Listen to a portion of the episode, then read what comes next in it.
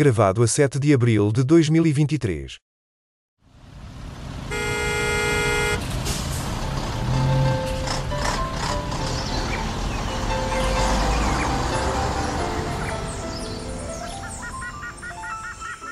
Triangulação do círculo.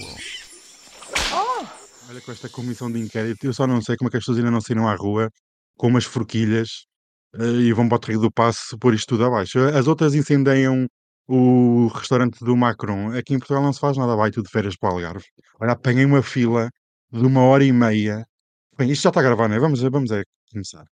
Olá, bem-vindos a mais um episódio da Triangulação do Círculo. Este que é um episódio santo, numa Semana Santa. Eu sou o Daniel Rocha, estou em Malidos com a família e serei eu a dar a sacristia neste episódio. Olá, eu sou o Miguel Gramonte e estou de volta a Aveiro, Hum, neste que é o centésimo, quinquagésimo terceiro episódio. Não é, ai, Daniel? pois é, esqueci-me. É das amêndoas. Suas burguesas que nunca trabalharam e eu, como a terceira burguesa deste sítio, chamo-me Max Pensador e estou neste momento em Bristol, Reino Unido. Ah, Hum, quer dizer, fui eu sair e tu a chegares. Claro, encontramos por aí Ah, alguns. Foi a low cost ou foi TAP? Nem uma nem outra. Foi na Transábia. Não, Transávia é uma senhora CEO de uma empresa pública que nos vai fazer a todos gastar uma bela indemnização e com razão. Mas já lá vamos. Não, quem nos vai fazer gastar não é a senhora, é o governo. Mas Exatamente, exatamente. já lá vamos, já lá vamos. Já Já lá vamos, já lá vamos. Não nos vamos adiantar ao nosso tema principal desta semana. E antes de começarmos, meus queridíssimos amigos, a semana foi boa, estão bons, relaxados. Estou, estou relaxado, um bocado constipado, Hum, mas estou relaxado, sim.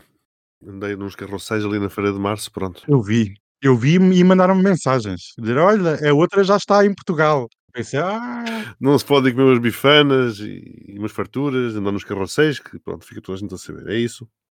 é isso mesmo. Sim, a ver é muito pequenina, amiga. Você Pois sabe é. como é que é.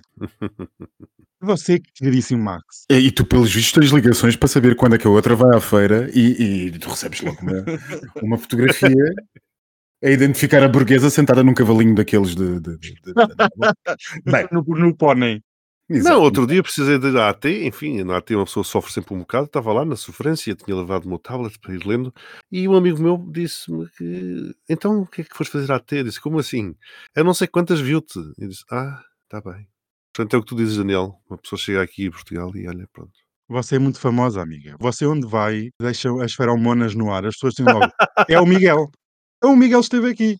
Cheira, Miguel! Passa-se o mesmo que cheira a Miguel. Passa-se o mesmo que o Max. Eu é que não, nós, os nossos círculos, Cheira a Max! não conflui. Com burguesa que sou, espero que seja caro.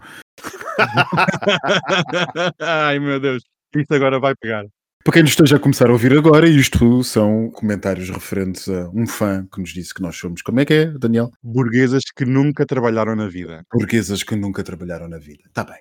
Ok. Isto era a propósito do pacote de habitação do governo. É só para ficar aqui o esclarecimento. Muito bem. Bem, antes de iniciarmos os nossos temas da semana, que é a TAP e o nosso tema LGBT relativamente aos trans, quero dar aqui uma pequena nota sobre o terceiro aniversário da triangulação do círculo. Sim, senhora, já nos tentaram cancelar imensas vezes, mas nós estamos de pedrical. I'm here, I'm queer e nós não vamos a lado nenhum. E tivemos uma festa da romba no metaverso, onde até tivemos um bolo virtual giríssimo. Amigas, vou dar o ar de Daniel Oliveira e questionar-vos sobre o que dizem os vossos olhos e quais foram os melhores momentos destes três anos desta triangulação do círculo. Ah, os melhores momentos são todos. Acho que a minha vida nunca mais foi a mesma depois de nós nos termos passado a reunir semanalmente, semana após Hum. semana. É, há 153 semanas para estarmos um pouquinho com, com os outros. Acho muito fofo. Pronto. E tenho saudades. Confesso que por vezes à semana sinto falta de estar convosco. Ai, está muito meloso, Miguel. Hum. Já, é isso. Quanto ao bolo, foi um verdadeiro bolo virtual. Pagámos, caro, como se paga tudo no metaverso. Soube a nada, como sabe tudo o que se passa no metaverso. E estaremos cá para mais três anos da romba, certo? Não, no mínimo, sim, e arrombámos o o metaverso. Bem, Max, quer dizer alguma coisa sobre estes três anos da triangulação? Eu só passei pela festa e depois fui ao Strong do metaverso. Você é Onde também se paga e não passa nada. Uhum. E também se arromba.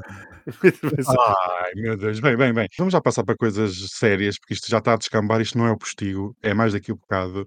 Esta semana nós poderíamos falar sobre variedíssimos temas. A semana foi intensa no palco nacional e internacional, mas decidimos voar de malas e bagagens para a comissão de inquérito à TAP, que está a decorrer no Parlamento português. Das 60 testemunhas, já foram ouvidas 4 Vejam lá que ainda só foram ouvidas 4, meu Deus do céu, eu até, até tremo das pernas só de saber que ainda faltam 56. Entre nepotismo, violação de regras democráticas e lavagem de roupa suja, tivemos de tudo um pouco nesta semana. E eu pergunto-me só aqui uma pergunta muito rápida: alguém quer saber do pacote de habitação? Não. Tudo quer saber é dos podres da gestão pública da TAP. E o Primeiro-Ministro, António Costa, eh, começou logo eh, a afirmar no início da semana que apure-se a verdade, doa a quem doer. E parece que o governo vai sofrer com esta comissão de inquérito. Eu assisti em direto às várias intervenções na comissão de inquérito e há aqui uma coisa que eu reparei que todos os intervenientes quiseram trazer a público as suas verdades. Parece que não existe uma só verdade, mas existem várias. E isto parece-me ser também uns sinais do tempo. Numa das, eh, nestas audições, eh, todos atiraram contra todos. Isto foi um disparar, uma rajada de metralhadora. Houve ataque cerrado da CEO aos membros do governo, da Alexandra Reis contra a administração da TAP e até o Marcelo esteve envolvido, que eu achei este tema super curioso. Marcelo foi apanhado, Marcelo Rebelo de Sousa, Presidente da República, foi apanhado nesta teia de interesses e ficou-se a saber que Hugo Mendes, ex-secretário de Estado de Pedro Nuno Santos no Ministério das Infraestruturas, achou que o governo eh, devia tratar o presidente com umas palminhas, com uma palma, umas palmadazinhas nas costas, porque escreveu que o presidente é o nosso maior apoio, mas pode se tornar o nosso maior pesadelo. Isto tudo porque o governante, ou o governo em si, queria mudar um voo que vinha de Maputo para Lisboa e não tinha o interesse nem da TAP, nem dos passageiros, nem dos contribuintes, nem dos trabalhadores. E ninguém, a meu ver, parece que fica bem nesta fotografia. Nem a empresa, nem o governo. O país assiste incrédulo a este circo patético. E outra coisa que queria referir aqui, Marcelo Rebelo de Sousa, não querendo entrar nesta teia de interesse e neste circo, disse que a culpa poderia ser da agência de viagens e a Top Atlantic nem sequer comentou o assunto, mas realmente isto tudo parece-me ser um, muito patético. E não me querendo alongar mais na minha exposição, queridos amigos, daquilo que vocês ouviram e leram esta semana, consideram que o governo de António Costa está a prazo? Bom, o TAP, como os nossos ouvintes mais fiéis já sabem, é um tema fetiche de triangulação, recorrente na triangulação. Enquanto o Daniel fazia aqui a sua intervenção ou introdução ao tema, eu fui rapidamente contar as vezes que TAP aparecia no título dos episódios e saíam 22. Portanto, o que significa que nós, cada dois meses, temos que falar da TAP. Portanto, este fim de três anos já se vê as vezes e a forma como a TAP é polémica para o nosso podcast. Se a TAP deita abaixo o governo ou se, se o governo sobrevive à TAP, não sei, eu, eu acho que o Marcelo ainda não, ainda não dissolveu a Assembleia da República porque Montenegro ainda não foi resolvido.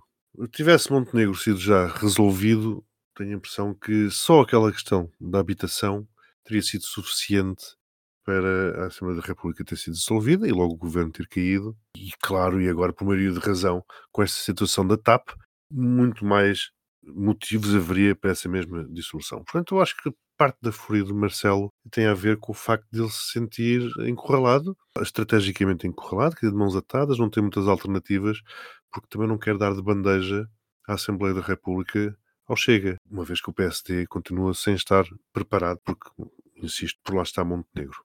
Então eu acho que Costa tem sempre aquela sorte desgraçada em todos os aspectos, e a sorte neste caso é Montenegro. Repare que o governo não tem qualquer oposição, não tem tido qualquer oposição, e este desgaste é, tem sido o governo ou o PS, parelho, a dar cabo do próprio governo. Não precisa, para esse efeito, não precisa de oposição para as coisas correrem mal e estão a correr muito mal. O governo tem a situação descontrolada, perdeu o controle completo e absoluto.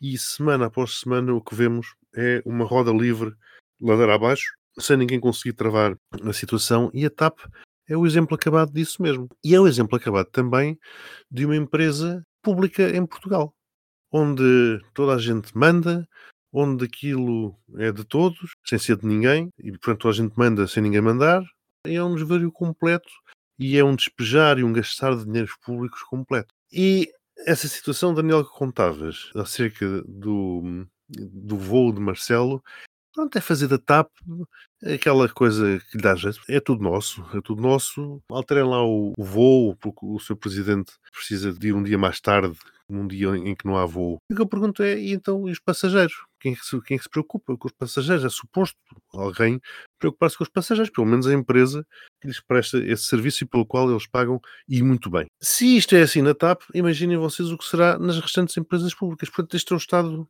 do país, é o Estado em que se gere à vontade e à medida de quem está no poder. E, concluindo, porque realmente isto começando a falar da TAP, e à medida que vamos sabendo cada vez mais coisas, o tempo não daria para tudo, deixo aqui no ar uma questão, que é, então, com esta influência toda, com esta influência direta que o governo tem na TAP, e não quero falar da RTP, por exemplo, porque isto agora dá aso a tudo. Lembram-se nos anos 90, quando os, os governos influenciavam e, e, decidiam os alinhamentos dos telejornais também. E 80 também, anos 80 também. Portanto, estamos na mesma. É exatamente a mesma coisa. Voltando, isto dá-as a perguntar, então, se calhar aquela estratégia de abandonar Porto e Faro não é uma estratégia de negócio, mas é sim, por vistos, uma estratégia política. Portanto, interessa ao Poder Central que a TAP esteja em Lisboa.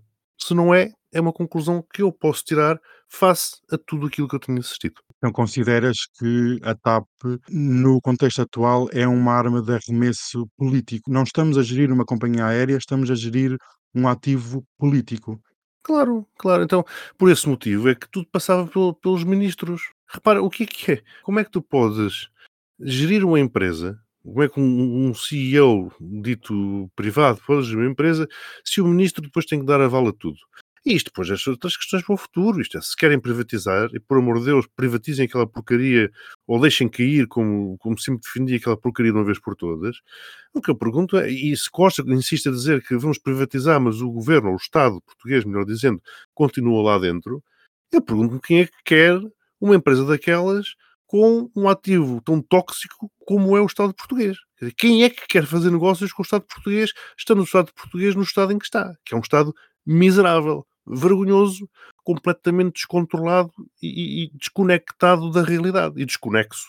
Eu não tenho adjetivos. É muito difícil. Eu realmente fiquei muito. Eu, como português, fiquei envergonhado com esta situação toda, porque realmente uma pessoa pensa que o país está a ser gerido de uma forma eficiente e realmente estamos a ver que isto é apenas uma empresa familiar onde todos metem a colher e ninguém decide Oh, nada. Daniel, mas gerir o quê? O governo não tem feito nada. Zero. Quando foi com a pandemia, naturalmente que se percebe, da pandemia para cá, zero. O que é que tem acontecido? Zero. Não há PRRs, não há nada, nada. É uma inação completa de um partido que tem um governo com maioria absoluta na Assembleia da República e que se queria reformista. Que, aliás, já o dissemos várias vezes, assim deveria ter sido. Zero. Não acontece nada. Só se gasta dinheiro. De resto, nada. É um deserto completo sobre todos os aspectos. Falaste aqui do PRR, quero dar só aqui uma pequena nota para expor o desnorte governativo, que é o PRR português apenas tem 17% do seu programa executado e, em comparação, o PRR espanhol já vai em 53%. É claro, e, e tem, e tem esse 17% com base em coisa pública. Na coisa pública sempre. Às empresas não chega dinheiro, não há. Dinheiro não está a chegar absolutamente nada. E depois isto, claro que é uma arma de arremesso brutal para a extrema-direita. Uma vez mais, isto é estarmos a dar a democracia e o país de bandeja ao Chega. Costa vai sair para a história como a pessoa que entregou o país ao Chega. Porque depois disto, acredito que o PS vai ficar umas décadas sem conseguir pôr o pé no governo. Vai com quem? Com o Pedro Nuno Santos? Com o Medina? O Medina, por acaso, está a sair até bastante ileso desta confusão toda. Porque, por vezes, mais vale não saber de nada e passas ileso. Porque o Medina, como o, anti- o anterior Ministro das Finanças, também ninguém sabia de nada. Toda a gente trata o Ministério das Finanças como o último a saber. Claro, claro, mas uma coisa é, é não saber de nada, outra coisa é ser politicamente ileso. Politicamente nas urnas. E ele, na opinião pública, não está nada ileso. Queridíssimo Max, como é que tu vês esta atrapalhada toda, este circo e este passar de culpas dentro do governo Como é que tu, estando agora de fora e no Reino Unido, como é que tu vês esta situação?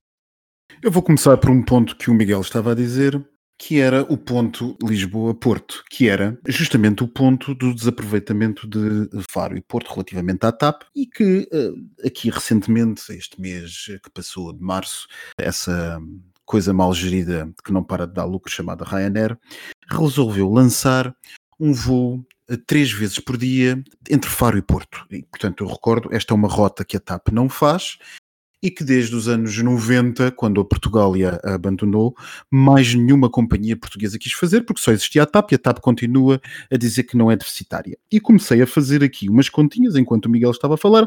Portanto, cada avião da, da Ryanair tem 190 lugares, vezes 3 dá 570 vezes 2, porque isto é duas vezes ao dia, ida e volta, dá 1140 passageiros por dia, vezes 365 dá 416 mil passageiros por ano.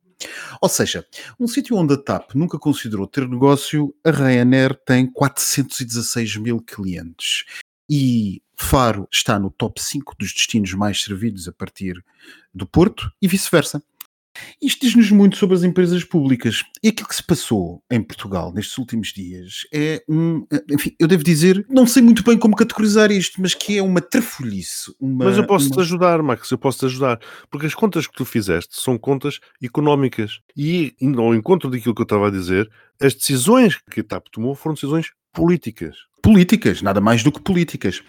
E nós, este pequeno avanço tivemos esta, esta semana com o que se passou na TAP, e como, do, como disse o Daniel, e muito bem, ainda, ainda a posição não saiu, nem do Adriel, ainda, ainda nem levantaram, o, nem, nem levantaram o assanta, já, já a coisa começou, porque ainda nos faltam muitas testemunhas. Nós temos uma pequena imagem, um pequeno afloramento daquilo que a TAP se converteu como empresa do regime. E atenção, quem acha que isto tem a ver com o Partido Socialista erra. Isto não tem a ver com o Partido Socialista, isto tem a ver com todo um arco governativo que tem estado nos últimos 30 anos a brincar com este assunto e a fazer de nós parvos. E por isso é que o Chega chega onde tem chegado. E por isso é que o Chega chega onde tem chegado. E muito bem esteve o governo a reverter a privatização criminosa que Passos Coelho fez a coberta da noite às duas ou três da manhã, quando num governo de missionário. Não é isso que está em causa. Também não está em causa aquilo que o governo tenha sido obrigado a fazer ou não por causa da pandemia, mantenho, enfim, nós muitas vezes discutimos aqui o assunto. Todos os Estados da Europa, e não apenas, mas sobretudo na Europa, todos tentaram manter as suas companhias aéreas. Não conheço nenhum que tenha deixado cair as suas companhias aéreas. Mas isto é uma coisa. Outra coisa é o escândalo de regime em que a TAP se colocou. Porque agora, quando estava toda a gente a criticar o Partido Socialista, e que de facto é nepotismo, trafolhice, pequena, pequena política do secretário de Estado Hugo Mendes, é assim que ele se chama, não, já não me lembro, que manda o tal e-mail a pedir que o avião seja, não é atrasado sequer, é adiantado um dia, como se 200 e tal passageiros de Maputo Lisboa não interessassem. Não, e como se o avião tivesse parado à espera do dia para Como se o avião tivesse parado, eh, enfim, à espera, e toda a gente disse, ah, o Partido Socialista, isto é... Meus amigos, quem toma este tipo de perspectiva altamente clubística da política portuguesa falha em perceber aquilo que se passou nas últimas décadas na democracia portuguesa. Pois eu lembro-me, estava eu sentadinho no lugar 2A de um 319 da TAP aqui há uns anos, na placa de estacionamento de Lisboa, e estava a fazer um Lisboa-Zurique e o avião estava estacionado longe do terminal, ali para as bandas, quem conhece o aeroporto de Lisboa, para as bandas dos hangares de manutenção da TAP, e nós estivemos ali uma, duas, três horas e o comandante volta e não vira, falava connosco e dizia: Nós pedimos muita desculpa, questões operacionais, não podemos descolar. E, enfim, quem está habituado ao aeroporto de Lisboa sabe que questões operacionais podem ser slots ou dificuldades ou está qualquer coisa cheia, mas não, não era. A questão operacional apareceu sob forma de três carros, dois BMWs e um Mercedes, estacionados à beira da asa, de onde saiu o então Ministro das Finanças, Bagão Félix, que subiu rapidamente a escada, sentou três lugares ao meu lado e as questões operacionais desapareceram. Era isto um governo PSD-PP. Portanto, nós estivemos ali 200 passageiros à espera de um governante do PSDPP, que provavelmente, exatamente da mesma maneira, alguém mandou uma mensagem dizer que tem que esperar, como se isto fosse a cubana da aviação e tivéssemos um qualquer membro da família Castro a dar ordens. Tens a razão, tenho um exemplo semelhante com o João Carvinho Pai, que fez esperar um A340, porque, olha, porque sim, porque era ministro. E a TAP era do Estado. Portanto, isto é um problema de regime e um problema de concepção cultural, social, política de como se utiliza uma companhia aérea ou qualquer outra empresa do Estado para levar em diante objetivos que não são de todo aqueles do Estado e que, sobretudo, não têm a ver com o que seria o interesse do cidadão contribuinte, que era, sim, ter uma empresa pública, por exemplo, poderia ter sido.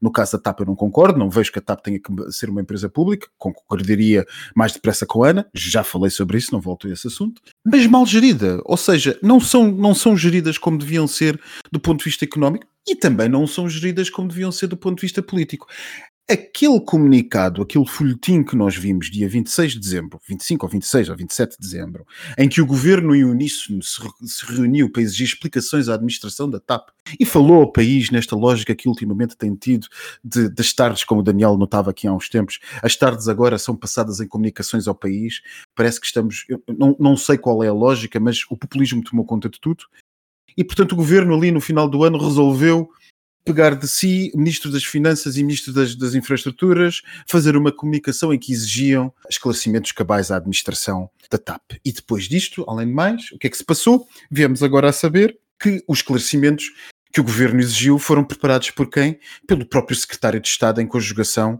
com a administração da TAP. Ou seja, quem controla e quem é controlado, há uma completa trafolhice, um completo nepotismo e uma completa promiscuidade que, se não é criminosa, é pelo menos imoral do ponto de vista político.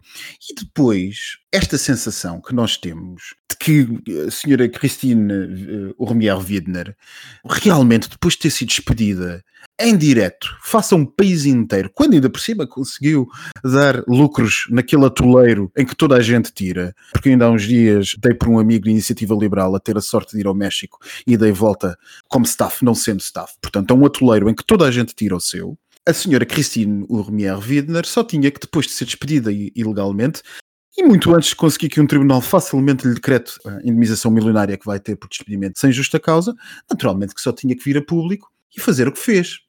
E agora nós temos o governo, e insisto, mal está quem acha que isto é apenas o governo, a arder em lume brando, num lume brando que eu sinceramente começo a achar, e estive sempre em maioria até o momento, neste podcast, mas começo a achar que, sinceramente, este governo corre risco de vida.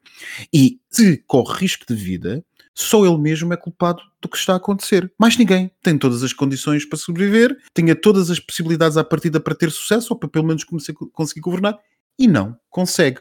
E portanto, sinceramente, faltando 40 e tal testemunhas, já começa a representar que passa pela cabeça de muita gente neste país, em particular pelo Sr. Presidente da República, se não é melhor antecipar o sofrimento para impedir que a extrema-direita tenha mais, do que deixar isto ir até ao fim, porque senão ainda corremos o risco de termos um governo maioritário do Chega. Montenegro, eu tenho que resolver Montenegro. Tu disseste aí, Max, que tinha, havia a questão dos outros países não terem deixado de cair as suas companhias, eles não deixaram cair a marca. A marca. O único exemplo que tu me podes dizer disso é a Alitalia e a ITA. Isso, isso. isso, não, isso. Mas, mas, isso não foi um contexto, isso não foi um contexto, eu, eu, eu quis dizer no contexto pandémico. Neste momento não ah, okay. o, tá contexto, o contexto da Suíça foi um contexto completamente diferente de falência do, do no, na sequência do 11 de setembro e mesmo assim foi uma altura, como todos nós sabemos, o 11 de setembro foi hiper super conturbado no setor aeronáutico. Só tem paralelo com a questão da pandemia, não é? Em termos Sim, mas de a TAP, só, a só ainda não faliu 500 vezes porque 500 vezes o Estado português lá injetou dinheiro. E lá está, é também assim. 500 vezes o Estado português não permitiu que ela fosse gerida de um ponto de vista comercial. Exato, mas Exato. também disseste que a CEO conseguiu lucros, pois claro, uma vez mais insisto, com não sei quantos mil milhões injetados, pois isso também a minha empresa dá lucro. É, claro, é digo, isto, isto é, é, é uma... com isso, isso é que pura e simplesmente não há base para despedir com justa causa. Não, não claro, há. aí não totalmente há. de acordo, totalmente de acordo, ainda para mais da forma como foi. É totalmente de acordo. Agora, que isto é uma embrulhada tal que estamos todos cansados, uma vez mais, esta é a 22 segunda, aparentemente, vez que estamos a falar aqui deste assunto, isto é uma coisa que tem que ser resolvida de uma vez por todas. Acabem com isto. E se com isso for necessário acabar com a TAP, acabem com a TAP. Que neste momento está a corroer a própria democracia. E reparem, uma questão financeira, como eu disse no dia em que isto aconteceu aqui, volto, volto a lembrá-lo, o diretor financeiro da empresa, ninguém lhe pediu contas. Ninguém lhe pediu contas. Exato. Uma questão essencialmente financeira, o senhor diretor financeiro da empresa continua sem dar contas. E Hugo Mendes, este secretário de Estado, é a imagem do típico Jobs for the Boys, que insiste. Política, a malta, é política a malta gosta, a gosta, malta gosta muito de dizer que é o Jobs for the Boys socialista, mas não é. Quem seja honesto, não é só socialista. Isto Não é um é. problema que nós temos visto no país nas últimas décadas. É um homem cujo trabalho político dos últimos anos conhecido é de mero carreirismo político. Eu não conheço o senhor, não sei apenas que é licenciado em Sociologia, isso não me diz nem bom nem mais do que o que é que ele seja profissionalmente. O que eu sei é que desde 2006 mais não tem sido que senão assessor de ministros nas variedíssimas áreas e pastas de, de- em, em que esteve, educação, eh, eh, adjunto do primeiro-ministro, etc. E depois passou para assessor de grupos parlamentares e agora secretário de Estado. Isto é uma pessoa que tem feito por carreirismo e que naturalmente os seus interesses são carreirismo político. Portanto, mandar um e-mail à senhora administradora de CEO, eh, administradora de nível internacional, ainda que não das mais conhecidas, mas de nível internacional, a dar-lhe ordens, sugerindo-lhe, pois tu tens que fazer isto porque o presidente é o nosso aliado político. O que é isto? Isto está ao nível de uma República das Bananas. Isto está ao nível de uma República das Bananas. Não mas- há outra forma de dizê-lo. Lamento. É isto. República das Bananas. E depois aquela situação, também de si, absolutamente ridícula, que é os deputados terem mandado para a Inspeção-Geral de Finanças um leque de perguntas a serem feitas eh, pela Inspeção-Geral de Finanças ou à senhora diretora executiva da TAP e depois ter vindo o senhor, que eu já não me lembro como é que ele se chamava, o Inspetor-Geral das Finanças, dizer qualquer coisa como que a língua estrangeira da CEO eh, foi uma dificuldade a perceber-se é algumas verdade. das perguntas. É verdade. Mas o que é isto? Como é que nós temos alguém, dire- inspetor-geral das finanças, vir dizer a um parlamento, no século XXI em Portugal, bom, o facto de a senhora falar inglês poderá ter tido alguma dificuldade em conseguirmos perceber exatamente a dimensão das perguntas e das respostas dadas. Mas nós estamos aonde? E é por tudo isto e mais alguma coisa que eu digo que estamos a entregar de bandeja o país, a democracia, ao Chega. Completamente. É verdade. E o, e o António Costa realmente é o maior aliado, e nós aqui já o tínhamos falado, do maior aliado do, do André Ventura. Eu, para, para terminar este termo, eu queria só aqui, tocar aqui num tema que é até que ponto esta comissão de inquérito, nesta altura que surge, num processo de privati- de privatização que a CEO disse que ainda não tinha começado, também outra história que ah, existe um- uma empresa que vai tratar da privatização, que ainda não tem contrato assinado, mas que já está a receber dinheiro pelo processo que ainda não iniciou, há nove meses. Mas pronto, a minha ideia é, com este ativo tóxico, como o Max falava, como o Miguel falou de- de- deste nepotismo todo à volta da TAP, como é que fica o valor pago por uma empresa estrangeira à TAP? Como é que isto vamos ter alguma forma de reaver o nosso dinheiro? Esquece lá isso. António Costa já disse que não, não íamos reaver o dinheiro na totalidade. Com este ativo tóxico, esta gestão toda que está a ser posta a nu, quem é que vai pagar pela TAP e como é que vai pagar pela TAP? Porque isto, cada, cada, cada dia que passa e cada pessoa que fala, parece que a empresa vale cada vez menos. E E vale. como é que também. E depois e vale. E aqui uma pequena questão que é. Eu acho que ela vale cada vez menos para o contribuinte português lá fora, no setor especializado, antes pelo contrário. Mas isso é- com, com um bocado de sorte, o contribuinte português ainda vai ter que pagar à Lufthansa para ela ficar com isto. Eu, eu, se me permitirem ser mauzinho, eu chamo a atenção ah, para a fotografia que nós estávamos a falar antes de iniciarmos a gravação. A fotografia que a senhora Widner, ou Widner, se deixou fotografar, se deixou eh, ser alvo hoje no aeroporto de Lisboa ao embarcar numa low cost a caminho de Paris, no terminal 2 do aeroporto da Portela. Isto está recheado de significado, não é por acaso que a diretora da TAP se deixa fotografar no aeroporto de Lisboa, no terminal 2, que sabe ser uma coisa terceira mundista, numa low cost a caminho de Paris, quando ela poderia ir em executiva na sua companhia aérea ou na companhia aérea para a qual trabalha à hora que quisesse.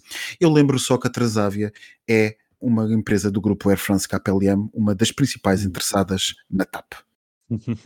Ela se calhar tinha dúvidas se o voo ia acontecer ou não. Se calhar o presidente, o presidente poderia ter que ir para outro lado qualquer, sei lá eu. E então vai pelo seguro. Ou muito me engano, ou nós acabamos de ter ali uma resposta. E eu- só que um pequeno reparo que a CEO disse na comissão de inquérito que foi demitida por dois ministros há mais de um mês e que não há diretrizes por parte do governo como conduzir a companhia. Não, quer dizer, nada. ainda ninguém tomou posse. Não esquece. É o espírito PRR, não se faz nada, nada, não, nada acontece. É, é a casa abandonada. Casa abandonada mesmo, e de casa abandonada vamos passar para outra, porque o nosso tempo voa e não é nenhuma indireta. E vamos passar para o nosso tema LGBT da semana. E ficámos a saber eh, isto, a, a política de cancelamento e as coisas que se passam nos Estados Unidos estão realmente muito estranhas. E ficámos a saber que uma editora norte-americana recusou a tradução de um livro de Afonso Reis Cabral, um autor português, por eh, o motivo apresentado foi do facto deste autor, um homem cis, branco, ter escrito sobre uma pessoa trans num dos seus livros que está intitulado Pão de Açúcar. O caso ocorreu há imenso tempo, mas agora ressurgiu nas redes sociais e o autor eh, acusa as editoras norte-americanas de censura e a Leia, a editora portuguesa, já veio em defesa do autor. Meus amigos, como é que vocês veem esta política de cancelamento vinda dos Estados Unidos, que eles ditam as modas? Esta política de cancelamento já chegou à Europa há muito tempo. E como é que vocês veem este caso de uma ressalva? O livro é ficção, não é nenhum documentário, não é baseado em nenhum facto real e se estamos a assistir como nós assistimos ao transfake de há uns meses atrás. Eu, acerca deste assunto, depois de sermos cancelados pelos proletários que nos chamam de, de burgueses, como vimos no início desta, sem termos trabalhado, hoje vamos ser cancelados por, eh, se calhar, eu, eu pelo menos vou ser cancelado por transfóbico. Devo dizer que, enfim, tanta gente que esteve ao meu lado nas mais diversas lutas por direitos LGBT já foi cancelada, também me calha a mim. Devo dizer uma coisa, e há uma coisa que eu tenho aprendido nos últimos anos da minha vida, que é que cada vez mais tenho a certeza de que os extremistas precisam uns dos outros, de um lado e do outro. Uns não existem sem os outros, são uma espécie de yin e yang da democracia.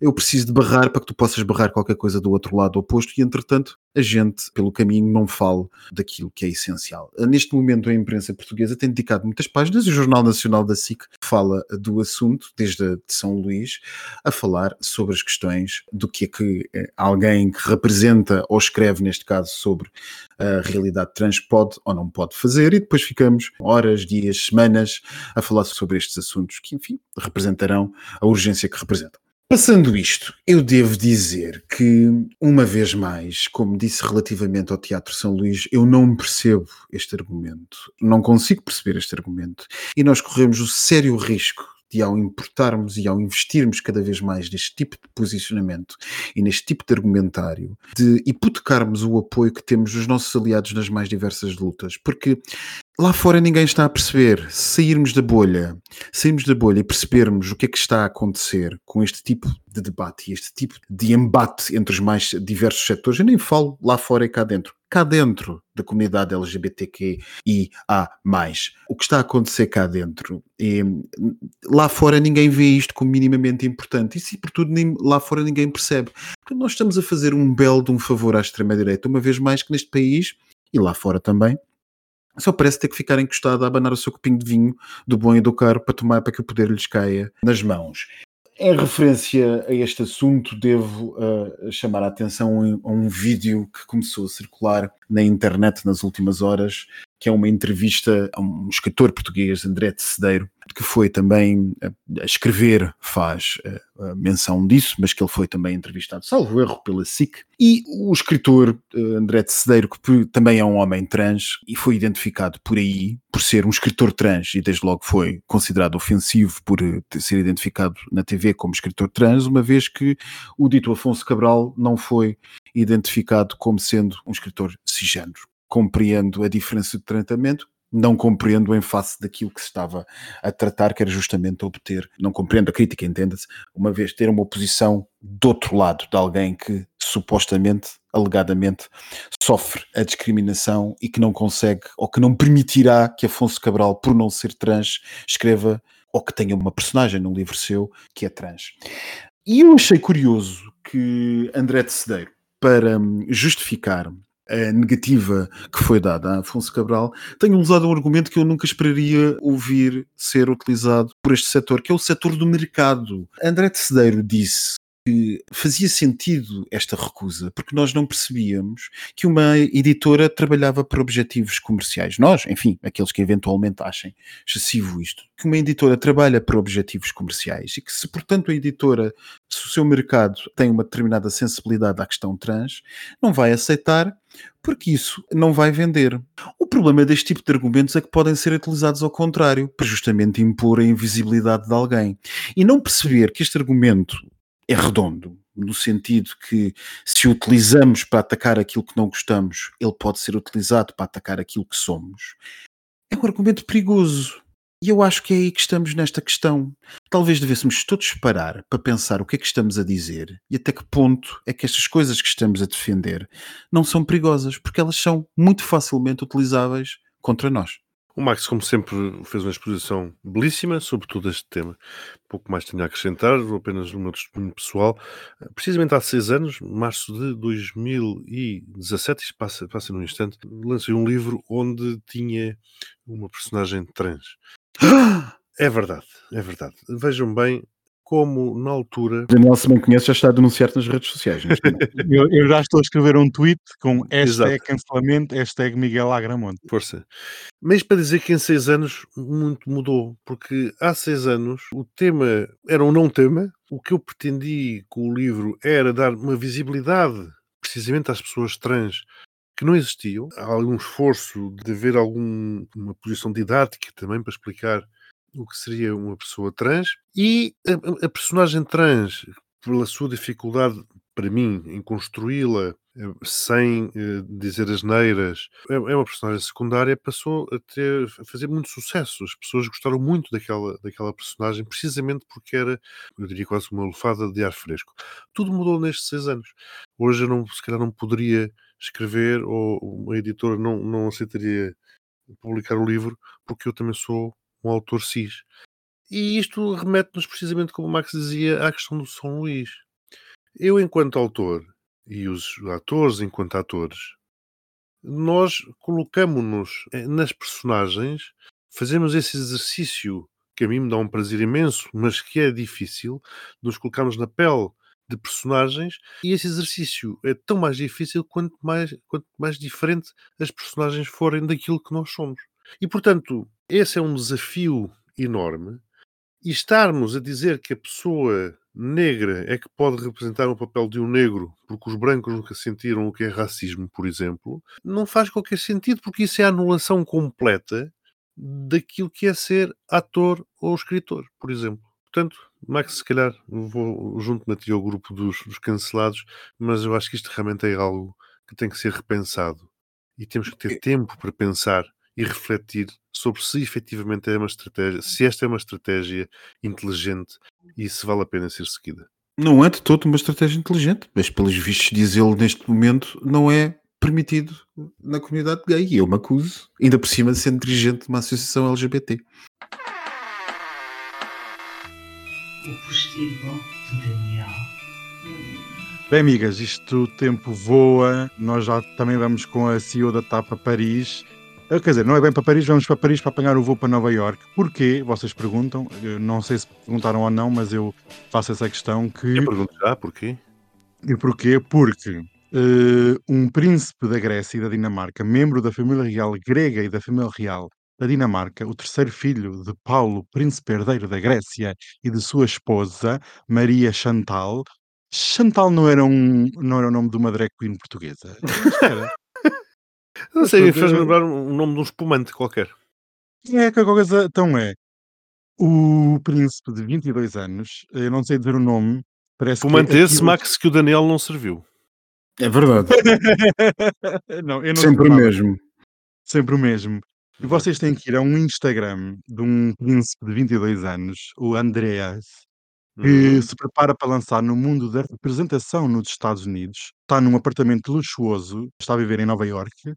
E então, vocês querem ir ao Instagram, assim muito rápido? Manda. Então é, eu vou dizer as letras, vou soltar porque eu sou muito inculta. Então é Hum. A-C-H-I underscore off underscore Greece. E Ah, vão ver o pre- Vais ver, então é. Ah, sim. Underscore. Achilles of Greece. Sim. Exatamente. É, é Aquiles, em tradução portuguesa. É a dizer Aquiles o da. Grécia. Achilles Ai, que coisa tão clássica. Tão Aquiles e... Mas ele, mas Quem é ele tem, é, ele tem uma- qualquer coisa de grego, efetivamente. Assim, pelo menos. Tem, Ah, tem mas muito- ela, é, ela é muito, ela é muito do estilo do Miguel. É, muito, é um príncipe da Dinamarca. Hum. Mudou-se para Nova Iorque. Ai. Está à procura de oportunidades no mundo da representação e juntou-se ao Hum. TikTok dizendo: Olá meninos, como estão? Já estou no TikTok, entram, façam gosto, sigam-me, comentem o que quiserem. E então tem sido extremamente. Está a ser um famosíssimo, está a ser um máximo, igual à princesa espanhola, a Federica. Lembram-se dela, que também aqui falámos no postigo. É uma nova moda nas casas reais europeias que não tem poiso. Quem não for rei ou rainha tem que arranjar trabalho. E esta nova geração arranja trabalho nas redes sociais e Medo. parece que este Instagram é muito curioso. Acho um Instagram super curioso para seguir. Quem quiser já sabe, eu disse aqui o Achilles of Greece, que diz ator barra atriz, keep it cozy. E também tem site, podem seguir e eu achei um máximo. Eu não tenho tempo para falar da Casa Real Inglesa, do Rei Carlos, da mulher que agora é rainha, do príncipe. Como é que chama o Haroldo? É o Haroldo. Apareceu em tribunal com uma camisa com um bordado de ouro de 900 euros. Bem, uma coisa chiquérrima. Um beijinho para todos. Eu adoro príncipes, adoro príncipes e princesas. Eu sou muito realeza. E feios, e pelos vistos também os adoras feios. Não diga É mal, não diga mal que eu estou, ainda estou perdido aqui a fazer o browsing. A beleza é subjetiva. É, como a totalmente. riqueza. Ah, É dizer, tô- ah, você é rico. É rico como? A, a riqueza é subjetiva, é como a beleza. Depende, não é? Até que queria ver este príncipe. Disseste o quê? Rico nunca, burguês sempre.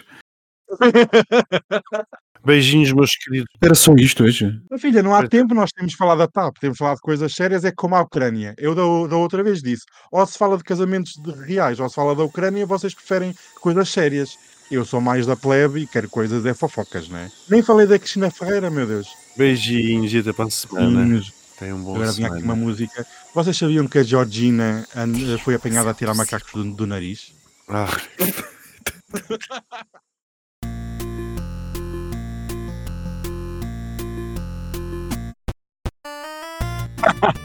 acabou, acabou essa, essa palhaçada toda de. Eu juro-te, havia pessoas a mandarem mensagens. Olha, porque por acaso eu recebi uma, eu, eu até eliminei. Eu, eu nem vos disse, porque isto é aqui na Margem Sul, eu vou sempre dando hum, às pessoas, ah, eu tenho um podcast, não sei o quê, vai ouvir, tararara. E eu não sei se as pessoas são comunistas, são liberais, são do Chega, o que é que são. Houve um que mandou uma mensagem a dizer que éramos umas burguesas que nunca tínhamos trabalhado na vida. E eu pensei, ok. Eu, eu, eu nem vos digo isso porque isto é tão ridículo que. Isto acho que era por causa do pacote de habitação, uma coisa assim, eu pensei, pronto, é comunista.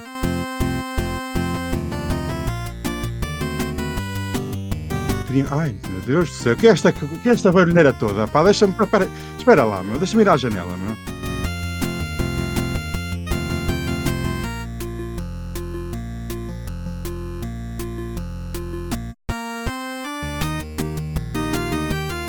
Estou de volta, bem. O que é que você estava a dizer, suas porcas?